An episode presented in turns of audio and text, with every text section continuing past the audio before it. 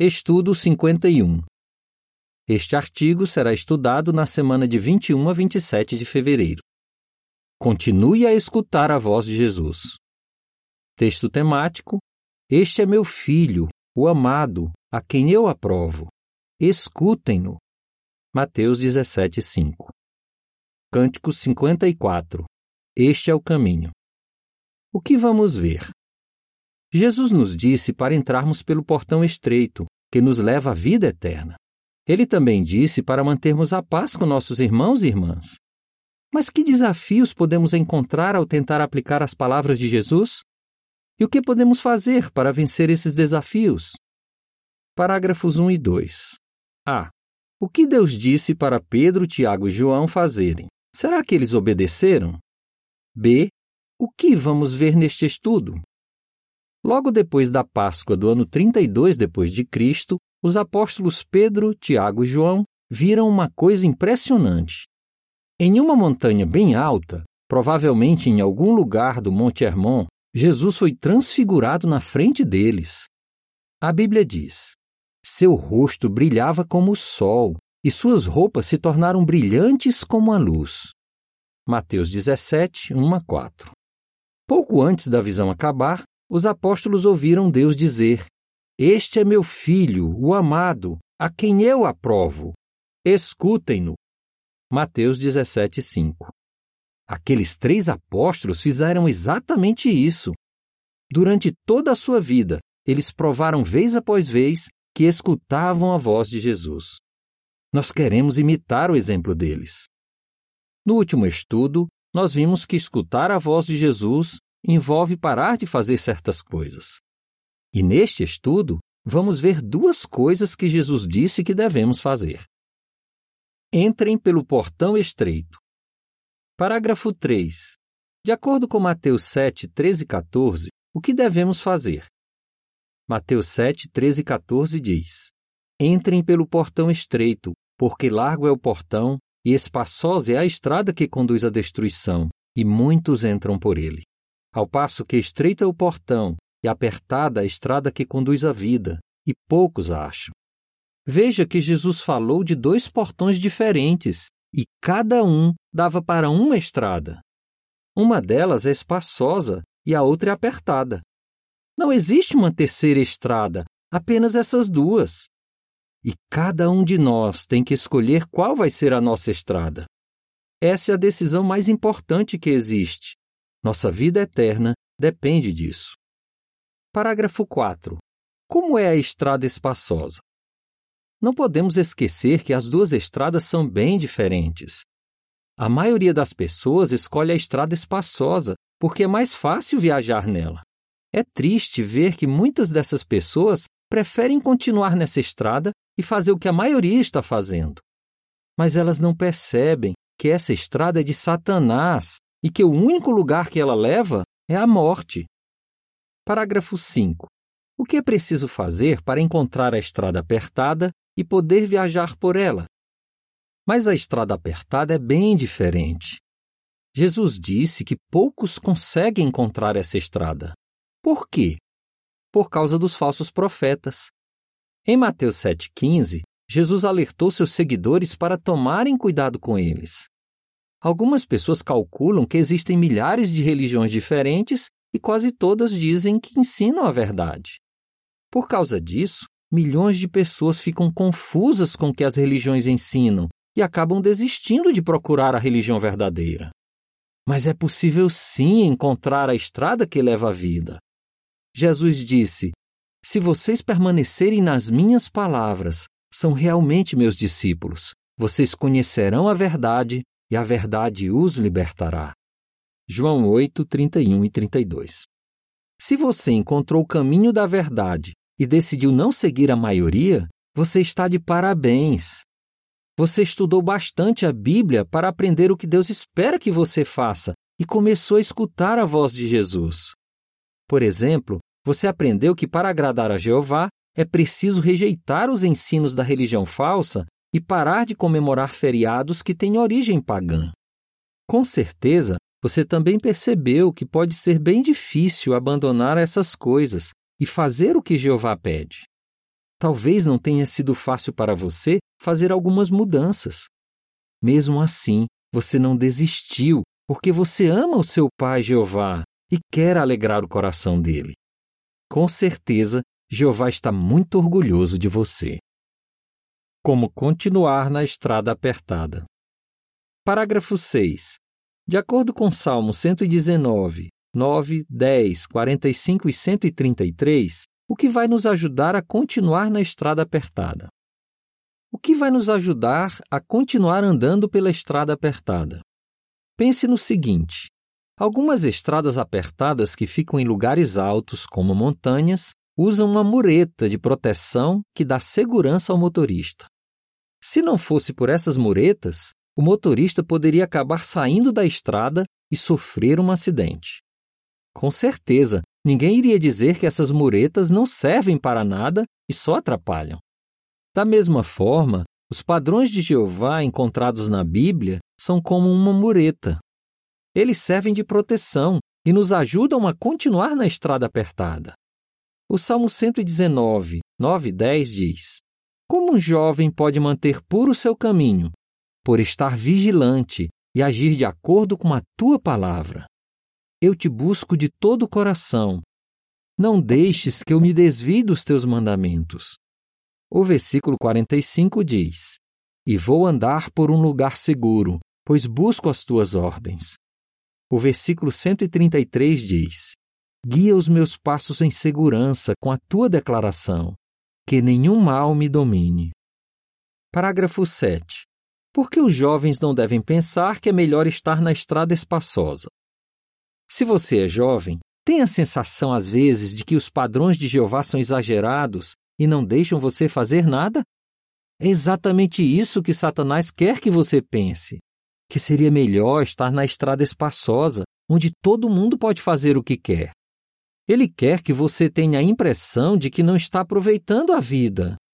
Para fazer você pensar assim, ele usa os seus colegas de escola e a internet. Satanás quer que você pense que servir a Jeová só está atrapalhando a sua vida. Mas não se esqueça: Satanás não quer que você descubra o que te espera no fim da estrada espaçosa. Já o nosso Deus Jeová é bem diferente. Ele quer que você enxergue a vida maravilhosa que você vai ter se continuar andando na estrada da vida. Parágrafo 8. O que os jovens podem aprender do que aconteceu com Olaf? Veja o que aconteceu com um irmão chamado Olaf. Ele sofria muita pressão para fazer sexo com algumas meninas da escola.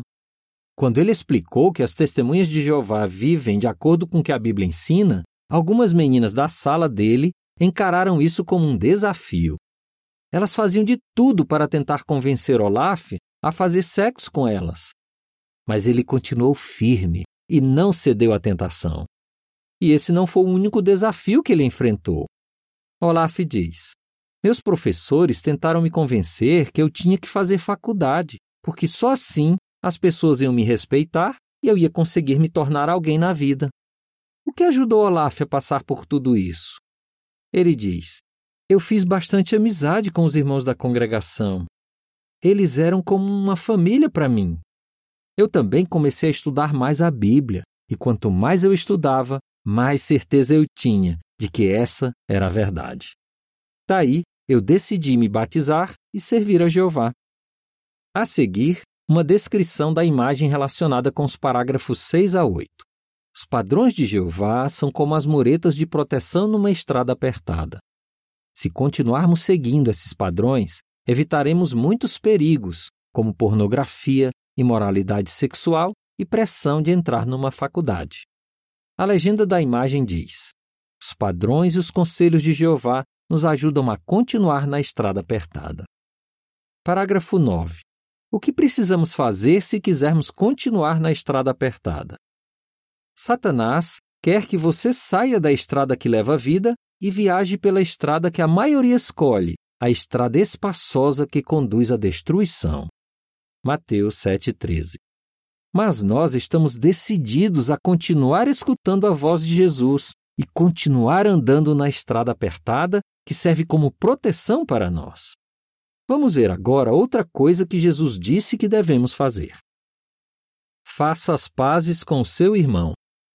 Parágrafo 10. De acordo com Mateus 5, 23 e 24, o que Jesus disse que devemos fazer? Mateus 5, 23 e 24 diz: Então, se você levar a sua dádiva ao altar e ali se lembrar de que o seu irmão tem algo contra você, deixe a sua dádiva ali, na frente do altar, e vá. Faça primeiro as pazes com seu irmão, então volte e ofereça a sua dádiva. Jesus fala nesse texto de uma parte muito importante da adoração dos judeus. Tente imaginar alguém no templo, pronto para entregar ao sacerdote um animal como sacrifício. Mas ele lembra que alguém está magoado com ele. Então ele deixa o sacrifício ali mesmo e vai atrás do seu irmão. Por que ele faz isso? Porque havia uma coisa ainda mais importante do que oferecer um sacrifício a Jeová. Jesus deixou bem claro isso quando disse: faça primeiro as pazes com seu irmão. Parágrafo 11. Como Jacó conseguiu fazer as pazes com seu irmão? Uma situação que aconteceu na vida de Jacó pode nos ensinar uma lição importante sobre fazer as pazes. Depois de Jacó ter ficado 20 anos longe da terra em que nasceu, Jeová, por meio de um anjo, disse para Jacó voltar para lá. Mas havia um problema: Esaú, seu irmão mais velho. Jacó ficou aflito e com muito medo, achando que o seu irmão ainda tinha ódio dele e queria matá-lo. Gênesis 32, 7 e 27, 41. Mas como Jacó conseguiu fazer as pazes com seu irmão? Em primeiro lugar, ele fez uma oração para Jeová de todo o coração, falando sobre o assunto. Depois, ele foi bem generoso e mandou presentes para Esaú. Por fim, quando se encontrou com Esaú, ele fez questão de dar honra a ele. Jacó se curvou, não uma ou duas vezes, mas sete vezes. Jacó conseguiu fazer as pazes com seu irmão porque foi humilde e mostrou respeito. Parágrafo 12. O que podemos aprender com o exemplo de Jacó? Nós podemos aprender uma lição importante de como Jacó fez as pazes com seu irmão. Ele foi humilde e pediu ajuda de Jeová. Daí, Jacó fez a parte dele. Ele fez o melhor que pôde para que tudo ocorresse bem no encontro com seu irmão. Ao encontrar Esaú, Jacó não ficou tentando provar quem estava certo ou errado. O que Jacó queria era fazer as pazes com seu irmão. Esse era o objetivo dele. Como podemos imitar o exemplo de Jacó? A seguir, uma descrição da imagem relacionada com os parágrafos 11 e 12. Para fazer as pazes, Jacó foi humilde e se curvou várias vezes quando se encontrou com Esaú. A legenda da imagem diz: Jacó foi humilde e fez as pazes com seu irmão. Você vai fazer o mesmo? Como fazer as pazes com outros? Parágrafos 13 e 14. O que devemos fazer se tivermos ofendido um irmão? Se quisermos continuar andando na estrada da vida, precisamos manter a paz com nossos irmãos. Mas e se tivermos ofendido um irmão, o que devemos fazer? Seguindo o exemplo de Jacó, precisamos orar a Jeová. Podemos pedir a Jeová que nos ajude a fazer as pazes com nosso irmão.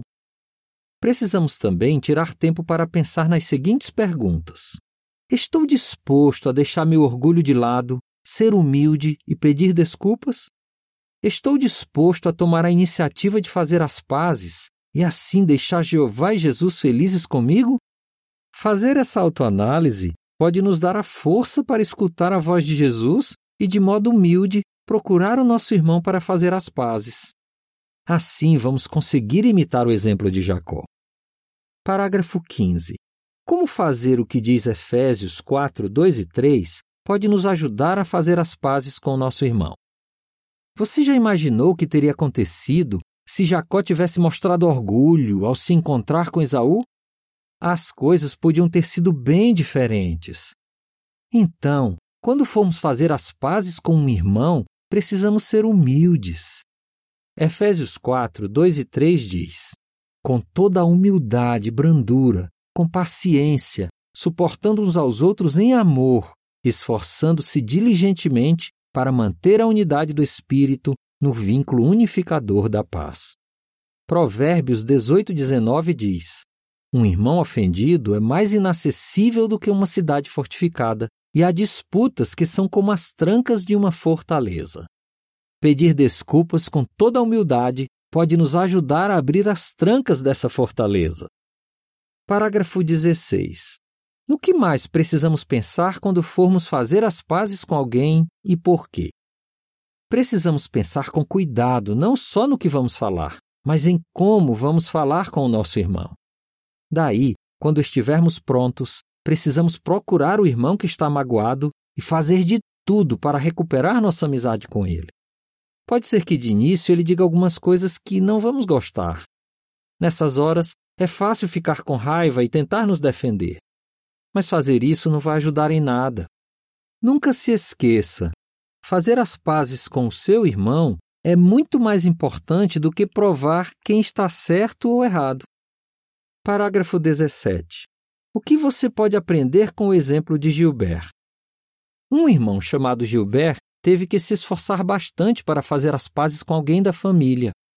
Ele disse: Eu tinha uma relação bem complicada com a minha filha.